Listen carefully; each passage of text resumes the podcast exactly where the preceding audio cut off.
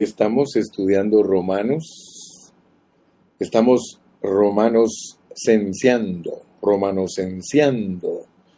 Estamos tratando de que Romanos nos constituya, que sea una epístola que pasa a través de nosotros. Aleluya. Que no solo nosotros pasemos por ella, sino que ella pase por nosotros para que estemos bien instruidos acerca de nuestra salvación tan grande.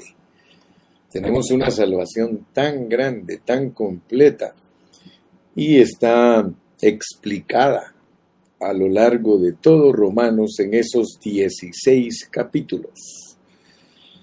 Repetimos, hemos estudiado la introducción, el Evangelio de Dios, por medio del cual, por fe, se revela la justicia de Dios.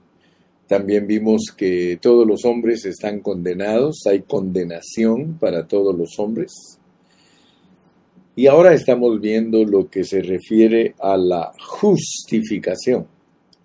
Debido a que nosotros somos pecadores, nosotros necesitamos ser justificados. Y ayer aprendimos algo muy bonito aprendimos que el Espíritu Santo, en el capítulo 4 de Romanos, incluye al rey David. Primero pone a Abraham y luego pone al rey David.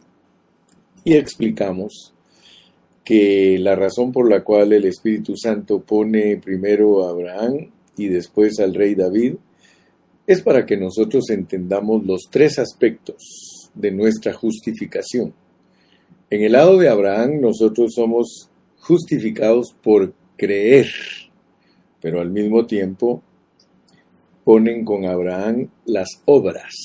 Y hablamos un poquito de las obras, que las obras son para perfeccionar la fe. Así lo dice Santiago. Y Santiago nos lo pone muy claro y dice que el obrar es para salvar nuestras almas, porque está bajo el contexto de que al implantarnos la palabra, nuestras almas pueden ser salvadas. Por tanto, el mensaje del capítulo 1 y 2 de Santiago es la justificación de nuestras almas. Y luego tenemos al rey David. Y el rey David lo pone Dios como un hombre que pecó, pero que descubrió que hay bienaventuranza a el hombre que no le inculpan de pecado, ¿verdad? Porque dice aquí en el 4.6, como también David habla de la bienaventuranza del hombre a quien Dios atribuye justicia sin obras, diciendo, bienaventurados aquellos cuyas iniquidades son perdonadas y cuyos pecados son cubiertos. Así que la justicia a la cual se refiere el rey David es la justicia que se recibe como el perdón de nuestros pecados y que no tenemos que hacer nada nosotros para que Dios nos perdone nuestros pecados, lo único que tenemos que hacer es arrepentirnos. Muy bien. Hoy entonces queremos hablar un poquito más profundo acerca de nuestra experiencia subjetiva de la justificación. Escúcheme bien. Queremos hablar hoy de la experiencia subjetiva de nuestra justificación. Recuerde usted que nuestro objetivo al predicar la Biblia debe ser siempre transmitir las riquezas de Cristo. Este capítulo 4 de Romanos es profundo y, que, y lo que nos revela es que la justificación adecuada la justificación con vida, porque Cristo es nuestra justicia. Él entró en nosotros como vida para hacer nuestra justicia. Y eso es una obra más profunda de Dios, porque consiste en llamar a las personas caídas para que salgan fuera de todo lo que no es Dios y por eso es de que cuando Dios llamó a Abraham le dijo que saliera, que fuera que saliera de su tierra y de su parentela y le dijo que iba a ir a donde no le iba a decir dónde. O sea que cuando él salió, Dios le dijo que debería de salir, pero no le dijo a dónde debía ir. Ahora, la intención de Dios al llamar a Abraham era que él aprendiera a ir siempre a Dios, que Abraham buscara siempre a Dios. Y por eso Dios llamó a Abraham y lo entrenó a creer en él. Eso es muy importante que nosotros lo entendamos. Nosotros debemos de entender que creer en Dios quiere decir entrar en Él. Por eso nosotros usamos esa, expresión, estamos en Cristo. Porque cuando Dios nos entrena para que creamos en Él, es meternos en Él. Y por eso el apóstol Pablo dice que el que se une al Señor un espíritu es, es con Él, porque creer en el Señor es entrar en Él y eso es hacerse uno con Dios. Dios quiere que nosotros nos hagamos uno con Él. Ahora, ¿por qué Dios quiere que nosotros nos hagamos uno con Él? Porque en este tipo de fe, el hombre aprende que no es nada. Nosotros tenemos que llegar al punto en nuestra fe de creer que nosotros no somos nada y que no podemos hacer nada por nuestra cuenta. Por lo tanto, nosotros necesitamos ser terminados. Nosotros en nuestro viejo hombre, en nuestra carne, necesitamos ser terminados. Necesitamos ser acabados. Si usted cuando lee la historia de Abraham no alcanza a ver que lo que Dios se propuso en Abraham es terminarlo, que en él ya no hubiera nada. Y por eso, después de que Abraham ya entendió que él no era nada y que de su hombre natural Dios no estaba esperando nada, lo circuncidó. Y para nosotros es importante entender ese punto, que Dios no nos va a circuncidar nuestro corazón, sino hasta que nosotros entendamos que Dios no quiere nada de nosotros Dios no está esperando absolutamente nada de nuestra propia fuerza. Por eso cuando Dios visitó a Abraham y a Sara, ellos ya estaban inútiles en su cuerpo físico para dar a luz a Isaac. Eso significa que cuando Dios nos llama, eh, Él quiere que nosotros entendamos que en el desarrollo de nuestro llamado tenemos que entender que nosotros estamos acabados y que no podemos producirle a Dios lo que Él quiere de nosotros. Si Dios no nos visita, si Dios no produce el Isaac que necesitamos para complacerlo, nosotros no podemos. Entonces, para eso es importante entender que cuando Dios llama a una persona, cuando alguien ha sido llamado por Dios, Dios automáticamente se infusiona dentro del hombre. Entonces yo quiero que ustedes vean que nuestra fe, nuestra fe es Cristo mismo. Que Dios se infusione en nosotros para hacer nuestra fe en nosotros. Eso significa que la fe no tiene un origen en nosotros.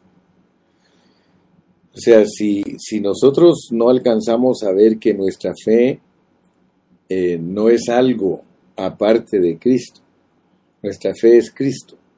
La fe es Cristo mismo infundido en nosotros. Y eso pues causa una reacción. Cuando Cristo entra en nosotros, eso causa una reacción, causa que nosotros respondamos. O sea que la acción de creer es la reacción en nosotros. Y por eso eh, el hermano Witness Lee compara eh, la suministración de Cristo o el ingreso de Cristo a nuestro espíritu. Él lo compara como una música, porque la entrada del Señor en nosotros produce un eco. Si no hay música, no hay eco. Y yo quiero que por favor entendamos bien cómo es la reacción de nuestra fe. Si tú entiendes que cuando Cristo entra en ti es como que una música entró en ti, entonces tú vas a tener una reacción que es como el eco de esa música. Y esa es tu fe. Tu fe no se origina en ti. Tu fe es Cristo. Entiende bien este punto porque entonces vas a entender al apóstol Pablo. Él, dijo en Gálatas 2.20, con Cristo estoy juntamente crucificado y ya no vivo yo, mas vive Cristo en mí. Y lo que ahora vivo en la fe del Hijo de Dios y lo que ahora vivo en la carne, lo vivo en la fe del Hijo de Dios. La fe del Hijo de Dios. O sea que nuestra reacción es nuestra apreciación. Nuestra reacción es nuestra apreciación. Tú aprecias a Cristo porque Él entró en ti y produce en ti una reacción que se llama fe. O sea que la fe es Cristo y produce fe. Él es el autor y consumador de la fe o el autor y perfeccionador de la fe. Es, es importante que estos conceptos nosotros los entendamos. Nuestro creer en Jesús es una reacción. Nuestro creer en Jesús es una reacción. Cristo entra en ti. Desde el momento que tú creíste en Cristo, Él entró en ti y Él ya adentro de ti produce una reacción. Y esa reacción que es tu creer, esa es tu fe. Yo espero que me pongas atención para que entiendas cómo funciona este asunto. Ahora, esa fe, esa fe la cuenta Dios como justicia. Fíjate qué lindo es. Cristo es tu justicia y lo que tú produces es una reacción que también es fe, o sea, Cristo en acción, y ese Cristo en acción que es la obra de tu fe, aleluya, eso hace que Dios te justifique. Ahora, nuestro creer es bien correcto decir que es el eco de Jesús. La fe que Dios nos cuenta por justicia es otra acción, es otra respuesta. Cuando Jesús se infusionó en nosotros, Él produjo que nosotros respondiéramos creyendo. Y después que creímos, Dios nos responde y es la justicia que nos es contada por Él. Aleluya. Cuando uno lee la historia de Abraham, uno se queda impresionado porque Dios lo entrenó para que él creyera y en él podemos ver entonces la acción de creer que es la que lo justifica. Si leemos la Biblia superficialmente, nosotros no vamos a poder alcanzar a ver lo que estamos hablando ahorita. Pero si atentamente escudriñamos las escrituras, entonces nosotros vamos a poder ver la subjetividad de nuestra justicia. Dios llama las cosas que no son como si fuesen. Nosotros no teníamos nada, nada. ¿Sí? El día que vinimos nosotros a Dios, nosotros no teníamos absolutamente nada, pero Él nos llamó llamando algo que no era como si fuese. Y después que estuvimos unos minutos platicando con el Señor, disfrutando al Señor, entonces nosotros nos dimos cuenta que lo tenemos todo. Fíjate que para tener todo solo se necesitan unos minutitos de hablar con Dios. Me gusta ese canto que dice, si tú hablas con Dios, las cosas cambiarán. Así que nosotros al venir a Cristo no teníamos absolutamente nada, pero después de unos minutos de haber creído en Cristo, nosotros lo tenemos todo, todo. Primero nosotros no teníamos la justificación de Dios, pero después de cinco minutos de estar hablando con Él, ya esa justificación era nuestra. Tampoco teníamos al Hijo de Dios, pero después de unos minutos nosotros ya lo obtuvimos, aleluya. Fíjese que la justicia y el Hijo de Dios vienen a ser nuestros, aleluya. Hay un responder mutuo entre nosotros y Dios. La primera respuesta de Dios es llamar las cosas que no son como si fuesen. Y la segunda reacción fue dar vida a los muertos. Esto es muy, pero muy profundo. Más adelante en el capítulo 4, después de una serie de respuestas y reacciones, encontramos el resultado máximo. Leamos el, el versículo 25, el cual fue entregado por nuestras transgresiones y resucitado para nuestra justificación. Aleluya. Así que el resultado máximo es el Cristo resucitado. Pero recuérdese que el Cristo resucitado no es solo económico, sino que también es esencial. ¿Qué quiero decir con esto? Que Él no solamente está en el trono, que es económico, sino que también esencialmente está dentro de nosotros. Está impartiendo su vida dentro de nosotros en resurrección. Solo esa vida en resurrección que Dios está suministrando dentro de nuestro espíritu es la que nos capacita para vivir una vida justa. Por tanto, la justificación no es solamente un asunto posicional, sino que es un asunto de carácter, y esto, hermanos, es una cosa maravillosa, porque al entender nosotros esto, aquí se nos define la fe. Esto que estamos hablando define la fe. Fe es una respuesta al Cristo impartido en nosotros. Te lo voy a repetir, porque esto es importantísimo que tú lo captes. La fe es una respuesta al Cristo impartido en nosotros. Cristo es el sonido que produce fe. La fe es el eco. Cristo es el sonido que produce fe.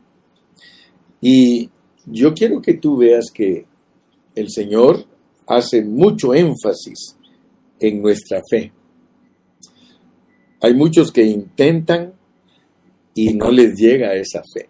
Fíjate que hay muchos cristianos que ellos dicen, yo quisiera tener fe, yo quisiera que Dios aumentara mi fe, pero el asunto es de que si nosotros no entendemos lo que es la fe, siempre vamos a tener ilusiones de la fe o vamos a creer que algo que nosotros practicamos es la fe. Por eso yo te pregunto a ti, mi amado hermano cristiano, ¿qué es la fe? ¿Qué es la fe para ti? Fíjate que tienes que entender que la fe no es nada aparte de Cristo. La fe es Cristo mismo infundido dentro de ti. Eso es tu fe. Eso es tu fe. Y por eso es que puedes decir que esa fe es el, es el sonido y nuestro creer es el eco. No solo es la fe Cristo, sino que se vuelve la fe en Cristo. Fíjate pues cómo funciona. Por eso es de que tenemos que captar lo que el apóstol nos dice en Romanos 1.17. Porque en el Evangelio la justicia de Dios se revela por fe y para fe. Por fe y para fe. Por fe y para fe, como está escrito, mas el justo por la fe vivirá. Entonces, la fe se origina en Cristo y llega a nosotros. ¿Cómo llega a nosotros? Oyendo. ¿Ok? La fe origina en Cristo y llega a nosotros cuando oímos la palabra de Dios. Y eso produce una respuesta en nosotros. Eso produce un resultado. Esto es creer. Eso es la fe que nos justifica, la fe que nos salva. Y ahora podemos entender entonces en una forma mejor la frase la fe de Jesucristo. La fe de Jesucristo. Romanos 3:22, mira cómo dice, la justicia de Dios por medio de la fe en Jesucristo. Por medio de la fe en Jesucristo. Es la fe del Hijo de Dios y esto es un concepto claro de lo que es la fe. La fe es la fe de nuestro Señor Jesucristo. Ahora, los desánimos nuestros vienen de querer ejercitar una fe que no existe. ¿Sí? La, la nuestra. Tú no tienes fe, hermano. La fe no es tuya. Cristo es el autor y perfeccionador de la fe, actor y consumador. Por eso, quítate todos los conceptos equivocados de lo que es la fe, hermano. La fe es Cristo mismo en ti, porque de otra manera entonces la fe se originaría en ti, pero la fe no se origina en ti. Entonces, ¿para qué nos ponen el versículo que Cristo es el autor y perfeccionador de la fe? ¿Verdad? Entonces, nosotros sabemos que la fe, la fe del Señor se origina en Él y también Él la perfecciona. ¿Verdad? Esa fe nos salva, nos libera. ¿Por qué? Porque esa fe es para que Dios consiga su meta, no la nuestra. Quiero que por favor pongas atención a este concepto. Si tú entiendes que la fe no se origina en ti, entonces la fe no es para lograr cosas tuyas, pero el problema es que los cristianos creemos que tenemos que tener mucha fe para lograr nuestras cosas. ¿Por qué te digo esto? ¿Cuál fue el propósito de justificar a Abraham? ¿Cuál fue el propósito? El propósito de justificar a Abraham no era porque Dios quería que Abraham se sintiera muy contento con su justificación. Porque puede ser Puede ser que tú y yo estemos pensando en la vida cristiana en una forma que no es correcta. Yo he tratado de explicar y cuesta explicar esto, hermanos, pero eh, debemos de entender que todo lo que Dios nos enseña en su palabra no es para lograr cosas personales no es para lograr cosas individuales. Fíjese que qué tremendo es porque el Evangelio de los niños, el Evangelio de los niños, es un Evangelio de mi mamá es mía, mi mamá es mía. Por eso en el Cantar de los Cantares se nos revela mi amado es mío, pero al seguir leyendo el Cantar de los Cantares, uno se da cuenta que el amor de la Sulamita, es un amor que tiene que perfeccionarse. El amor es un amor que te va a llevar a decir, y yo soy de mi amado. Cuando uno es niño espiritual, uno quiere todos los beneficios de Dios. Uno quiere sanidad divina, uno quiere refugio, uno quiere fortaleza, uno...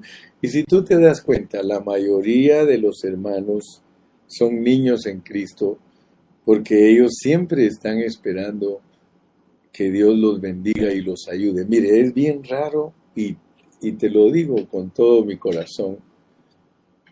Si tú lees en el Facebook todos los comentarios de los hermanos, todos, yo te voy a decir que muy raro es. Yo por eso ni siquiera hago comentarios hablando de que Dios es el que me protege, que Dios es el que me cuida, que Dios es el que me consuela, que Dios es el que me sana, que Dios es el que me protege. Hermano, si solo te centras en eso, pues vas a dar gracias a Dios por todo lo que te da, pero a la larga vas a ser un cristiano niño.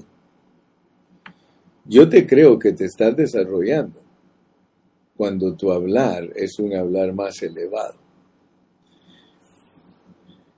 Si tú no captas que todo lo que está en la Biblia es para que Dios obtenga su propósito, entonces te vas a quedar niño toda tu vida y no vas a ser una persona que va a participar en el propósito de Dios, porque Dios está buscando personas maduras. Dios está buscando personas que estén por los intereses de Él, no por sus propios intereses. Es importante entender esto, hermano. Mira, es una línea tan sutil que no se hace la diferencia muy fácilmente. Lee los comentarios de los hermanos y tú te vas a dar cuenta que todos solo están por los beneficios de Dios. Y buscan a Dios si Dios les da trabajo, si Dios les da salud, si Dios les da prosperidad. Entonces ellos contentos dicen yo busco a Dios. Y por eso yo puse un ejemplo cuando estaba enseñando Génesis. Yo les puse un ejemplo de que la mayoría de cristianos dicen de esta manera y aparentemente pareciera que está bien. Mira, Señor, todo lo que yo tengo y todo lo que yo soy, lo pongo a tus pies. Fíjate, eso es un, esa es una oración de un niño, pero aparentemente suena correcta. Que tú le digas a Dios, Señor, ahora que yo me he entregado a ti, todo lo que yo soy es para ti y todo lo que yo tengo es para ti. Pues claro que esa es una oración de un niño.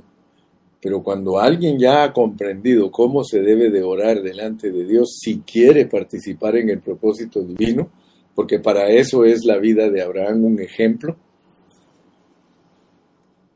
tienes que venir y decirle, Señor, quítame todo lo que tengo y aún todo lo que soy, porque tú no quieres nada de lo que soy ni de lo que tengo. Por eso vengo a ti sin nada. Y posesiónate de mí para que tu propósito se cumpla. Yo no sé si tú sabes hacer la diferencia de lo que estoy hablando, pero quiero que veas que en el capítulo 3 de Romanos, ahí se nos habla de la redención. Y se nos dice que la redención resulta en la justificación. Sin embargo, no vemos el propósito de Dios. ¿Cuál es el propósito de Dios al justificarnos? Para entender eso, Dios nos pone un ejemplo. Para entender nosotros el propósito de Dios de justificarnos, nos pone un ejemplo. Y Pablo se vio obligado a ilustrar la justificación, porque la justificación es profunda. Y él nos pone a Abraham. Y si tú lees Génesis capítulo 15, 16, 17 y 18, tú te vas a dar cuenta que al principio, en Génesis 15, 6, leamos Génesis 15, 6 para que tú te des cuenta que en Génesis 15:6 dice, y creyó a Jehová y le fue contado por justicia. Y creyó a Jehová y le fue contado por justicia.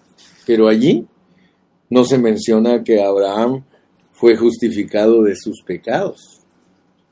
Allí el punto central, si tú sigues leyendo, es la simiente es la descendencia, la cual vendría a ser su reino. Nota pues, cuando Dios crió al hombre en Génesis 1, Él lo crió a su imagen y a su semejanza. Pero para recobrar la vida del hombre con su gloria y expresión, Dios tiene que darse al hombre como vida como comida. Aleluya.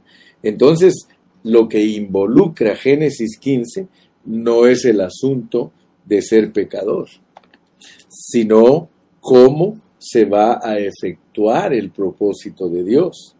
Así que no es tan importante nuestro lado, sino lo que Dios quiere llevar a cabo. Eso es lo más importante.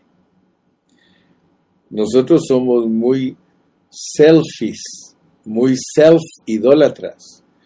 A nosotros nos gusta obtener todo lo de Dios, pero yo quiero que tú veas que en este mensaje lo que estamos tratando de entender es que no importa mucho lo nuestro, sino que lo que importa es lo de Dios, lo que Él quiere. Nosotros no veamos tanto lo que es para nosotros, hermano. Si nosotros solo vemos lo que es para nosotros, tristemente tengo malas noticias para ti. Tú no vas a participar en el propósito divino. Tú no vas a ser uno que participa en que Dios esté contento, en poner a Dios contento porque hay alguien quien se presta a su propósito. Fíjate cómo fueron los hombres de Dios, cómo fue nuestro Señor Jesucristo. Cuando nuestro Señor Jesucristo vivió aquí en la tierra, Él no estaba por sus propios intereses. Él no buscaba cómo satisfacerse a sí mismo. Él todo el tiempo procuró hacer la voluntad del Padre. Es más, no procuró, sino que la hizo hizo la voluntad de Dios para participar de ser nuestro Salvador, para participar de ser la ofrenda por el pecado, la ofrenda de comida, la ofrenda de paz, la ofrenda de las transgresiones, la ofrenda de libación. O sea que Él se preocupó tanto de complacer al Padre, porque el Padre es el que debe de ser complacido. Por eso dice, sin fe es imposible agradar a Dios, pero léelo bajo qué contexto está, que ellos se prestaron para vivir la vida que le agrada a Dios. Entonces esto no es un asunto de una sola vía, este es un camino de dos vías. Por un lado, gloria a Dios, hermano, Dios nos quita la condenación, Dios nos redime, Dios, hermano, nos reconcilia, Dios nos justifica, bendito sea el nombre de Dios, pero hermano, nunca se te olvide que eso solo es para iniciar algo que Él se ha propuesto. Es tomarte en cuenta a ti siendo alguien que está muerto en sus delitos y pecados y siendo lo que no eres, Él te llama como si fueras. Él da vida a los muertos y llama las cosas que no son como si fueran. ¿Por qué? Porque Él quiere, hermano, llevar a cabo su propósito. Nosotros tenemos que pedirle a Dios que abra nuestros ojos para ver la meta. Cuando tú llegas a esa capacidad de alcanzar a ver la meta y propósito de Dios, entonces tú te das cuenta que si vivimos para Él vivimos, si morimos para Él morimos, si estamos sanos para Él estamos sanos, si estamos enfermos para Él estamos enfermos, pero no nos no nos ahoguemos en un vaso de agua ni nos enfrasquemos en algo tan pequeñito, hermano.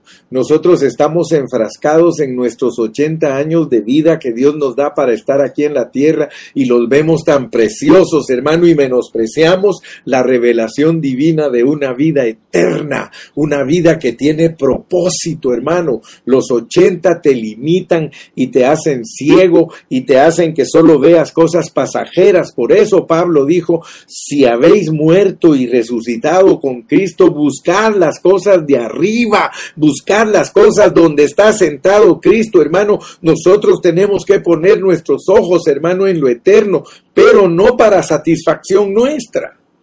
Dios no llamó a Abraham para que produjera un Isaac y que estuviera contento con él y que se gozara con él y que se volviera familio idólatra con su hijo y que solo adorara a su hijo.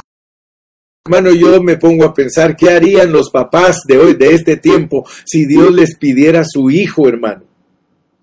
Muchos hermanos no son capaces de entender el propósito, pero están enfrascados y dando vueltas en una vida mediocre, en una vida que no tiene ningún propósito. La vida de nosotros tiene propósito cuando nosotros llegamos a la estatura de entender que Cristo se debe de formar en nosotros totalmente, pero no para nuestra satisfacción Fíjate cómo nos ha traído Dios a través de todos estos años para entender que el vivir a Cristo y ser vencedores no es para nuestra satisfacción, porque si así fuera, Dios no le hubiera pedido a Abraham su hijo Isaac, pero él cuando ya su hijo estaba grande, como dicen algunos por ahí, ya cuando estaba logrado, ya cuando tenía un futuro, ahora dice, dámelo, dámelo, mátalo. Mira qué significa eso para nosotros. Significa que si nosotros logramos madurar, si nosotros logramos que Cristo se forme totalmente en nosotros, ahí no termina la carrera, ahí apenas empieza. Allí es cuando te dice, ahora que ya se formó la simiente en ti, ahora que ya se formó y ya diste a luz a Isaac y ya se creció y ahora ya está logradito y ahora se ve en ti el Cristo precioso de 30 años, Ahora quiero que me lo presentes. Preséntamelo. ¿Sí? ¿Cómo lo presentamos? Con Cristo estoy juntamente crucificado, hermano. Yo creo que muchos de nosotros no hemos captado el Evangelio. Nosotros vamos en pos, en pos del niñerío, en pos de todos los que ¿A dónde vas, Vicente? A dónde va toda la gente. Yo creo que muchos de ustedes no están madurando, hermano. Yo creo que muchos de ustedes todavía ni entienden estas cosas. Pero aquellos que las entienden, ellos saben lo que estoy hablando. Quiero terminar, quiero terminar y decirte que en Génesis 15, lo que Dios le contó a Abraham como justicia no fue solamente algo posicional, hermano. No, sino que fue algo con miras a obtener su reino. La justificación de Abraham se, se, comenzó con creer o la comenzó él con creer. Pero ¿para qué era ese creer?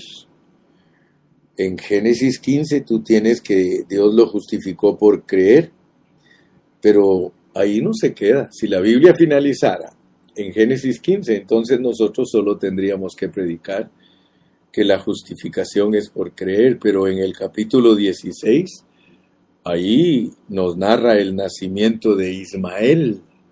Fíjate que esto es muy importante entenderlo, hermano, porque en el capítulo 15, Abraham es justificado por creer. ¿Y qué te parece que Dios nos narra en el 16 la historia del nacimiento de su hijo Ismael? Esto es significativo, esto quiere decir que aunque tú estés justificado por Dios, aunque tú crees en Dios y crees a Dios, tú vas a procurar complacer a Dios con tu propia carne, Ismael es el producto de las obras de la ley. O sea que Génesis 16 nos muestra que uno puede ser una persona justificada por Dios y todavía estar tratando de lograr lo que Dios se ha propuesto lograr por medio de la carne Ismael. Entonces no estamos exentos de tratar de complacer a Dios con nuestra carne, aun cuando ya posicionalmente estamos justificados. Ahora fíjate pues, de la única manera que nosotros podemos desarrollarnos en nuestra salvación, porque estamos hablando de una salvación tan grande que se inicia con la justicia de Dios, la justificación posicional, y que disposicionalmente alcanzamos la cúspide de esa, de esa justificación. Ahora fíjate, hasta en el capítulo 17 de Génesis se menciona a Isaac. Entonces, quiero que veas tu proceso, justificado por creer, tratando de, de, tratando de alcanzar el propósito de Dios por medio de Ismael, y el Señor te dice, no, solo por medio de Isaac yo puedo obtener mi propósito. Entonces después, después de que trató, y gracias a Dios que nosotros ya estamos entendiendo que estamos saliendo de esa etapa de tratar de complacer a Dios con nuestra carne. Ya estamos saliendo de esa etapa y estamos entrando a la etapa de nuestra experiencia, cómo experimentar nuestra justificación. Experimentar nuestra justificación, hermano, significa que subjetivamente estamos siendo justificados. No disfrutes a Cristo solamente como tu justificación posicional o tu justificación objetiva. Disfrútala como tu justificación subjetiva porque estás entendiendo, aleluya, que se debe producir un Isaac para que el Señor cumpla con su promesa, porque Isaac es el hijo de la promesa y la promesa es ser un reino, ser una nación, ser, hermano, los que formemos, escucha bien, formemos la iglesia gloriosa que reinará con Cristo en el milenio. Eso es muy importante. Entonces, nosotros al principio tenemos la justificación posicional, pero al crecer espiritualmente comenzamos a experimentar a Cristo y eso nos hace participar de la meta de Dios. Debemos obtener a nuestro Isaac y luego presentárselo a nuestro Dios para que nos lo devuelva en resurrección. El hecho que tú entregas a tu Isaac como ofrenda es que tu vida satisface a Dios y Él te la devuelve en resurrección para que reines con Cristo en el milenio. Aleluya. Dios necesita un reino. Gloria a Dios. Entonces, con la justicia posicional se produjo un Ismael y es rechazado pero con la justicia experimental se produce un Isaac y es aceptado. Aleluya. Es para presentarle a Dios. Cristo es nuestro Isaac para ofrecernos a Dios. Yo espero que en esta mañana Dios haya abierto tu entendimiento y que Dios te haya permitido alcanzar a ver esta extensión, esta palabra más profunda respecto al propósito de nuestra justificación. Ayer te dije que Dios nos compara a nosotros con hijos de David y como hijos de Abraham en Cristo. Y en Abraham Dios nos perdona a nosotros nuestra incredulidad. O sea que justifica nuestra incredulidad entrando en nosotros, porque ahora ya notamos que la fe que entra en nosotros es Cristo mismo, como la música, y la reacción que produce en nosotros es como un eco, porque la fe no es algo que se origina en nosotros, sino que es algo que Dios produce en nosotros. No se nos olvide, la salvación completa que Dios efectúa se basa en su justicia y se produce por nuestra fe, por los dos traslados divinos de Adán a Cristo y de la carne al Espíritu, por medio de esa unión espiritual de el Espíritu de Dios con nuestro espíritu para que podamos reinar en vida, es decir, que podamos disfrutar esa vida que nos capacita para vivir como justos. Oremos. Padre, gracias en esta mañana por tu bendición. Gracias que nos has dado una palabra más, más avanzada acerca de nuestra justificación. Yo bendigo a todos mis hermanos y gracias por todos aquellos que diariamente están esperando este alimento te pido, Padre, que los bendigas, que los ayudes y que nos permitas, Padre Celestial, continuar eh, mañana, Señor, tu palabra que nos edifica. Gracias, Padre, por este privilegio. En el nombre de Cristo Jesús, nuestro Salvador. Amén y amén.